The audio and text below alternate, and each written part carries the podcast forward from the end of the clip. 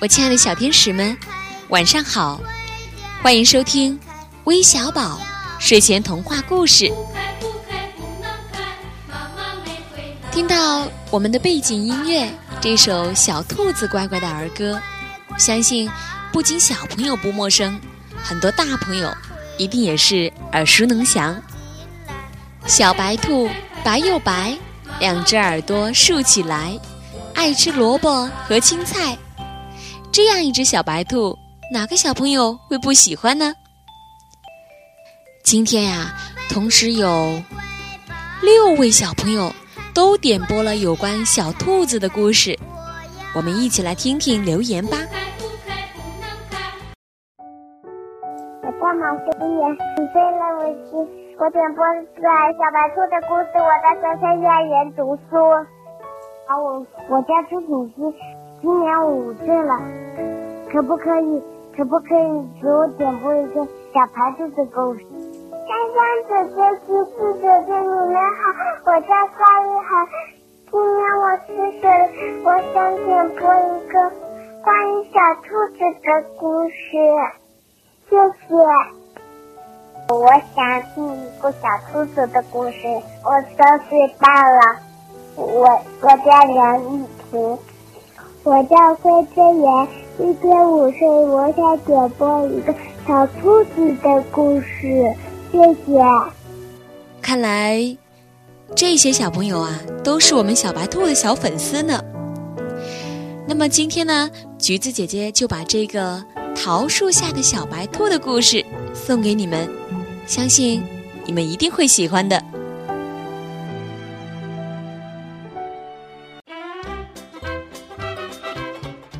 远远的滚来一个雪球，哟，不是雪球，是一只小白兔，连蹦带跳的跑了过来。老桃树摇着树枝说：“小白兔，你就住在我这儿吧，这儿多美呀，有草地，有鲜花，还有一条小溪。”整天叮叮咚咚弹着琴，小白兔点点头，就在老桃树的树根旁边挖了个洞，住了下来。一天，小白兔跑到水塘边，一瞧，水塘上映着蓝天白云。咦，怎么还有一片粉红色的东西？小白兔抬头望，啊，原来是一束桃花。暖和的风吹过，花瓣落了下来，好像下了一阵粉红色的雪。小白兔捡起花瓣，想起许多朋友，我要把这些花瓣寄给我的朋友。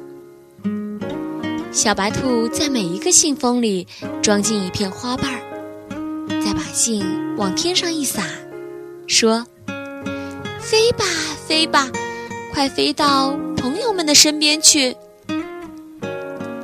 老山羊正在看书，小白兔的信飞来了。老山羊拆开信封，一片花瓣轻轻地落在他的书上。这是一张书签呐，哈哈！以后我一看书就能看见这张漂亮书签，有多好啊！小猫望着天空，它在想：明天是它的生日，得打扮得漂漂亮亮的。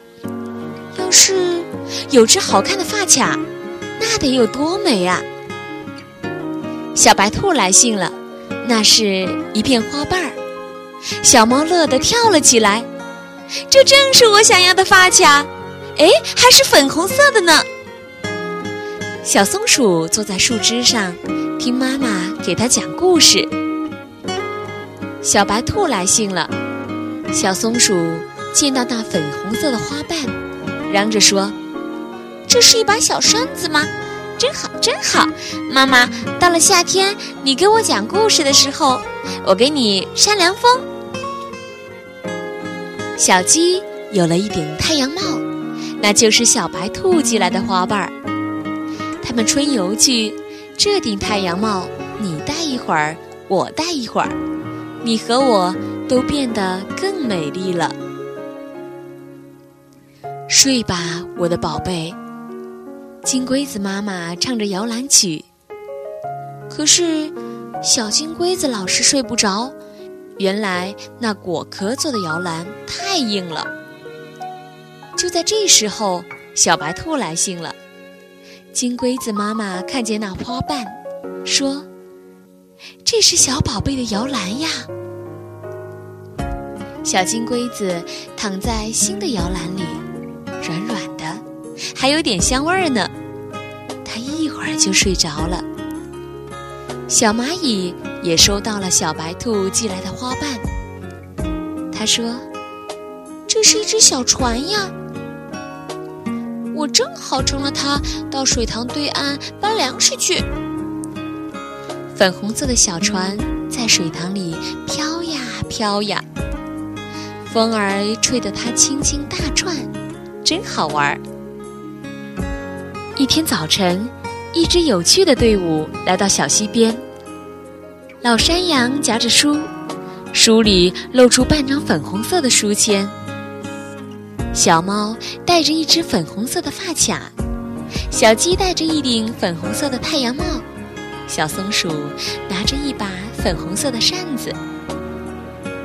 金龟子妈妈背着一只粉红色的摇篮，摇篮里躺着它的小宝贝。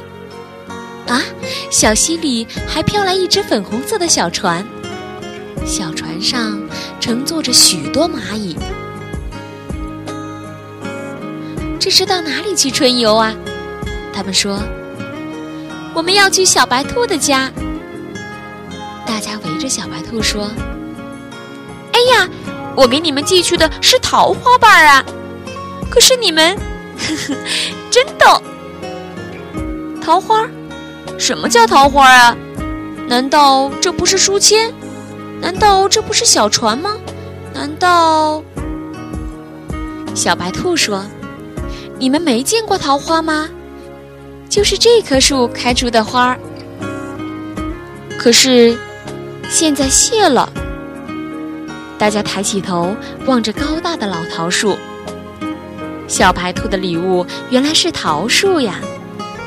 老桃树落完粉红色的花，现在又长出了绿色的叶子，在开过花的地方长出了一颗颗淡绿色的桃子。那些小桃子是老桃树的孩子吗？那些绿叶子是桃子盖的杯子吗？大家围着老桃树唱一支春天的歌，跳一个有意的舞。明年春天，我们都来看桃花吧。大家说：“来吧，来吧！”小白兔高兴极了。明年桃花会开得更美。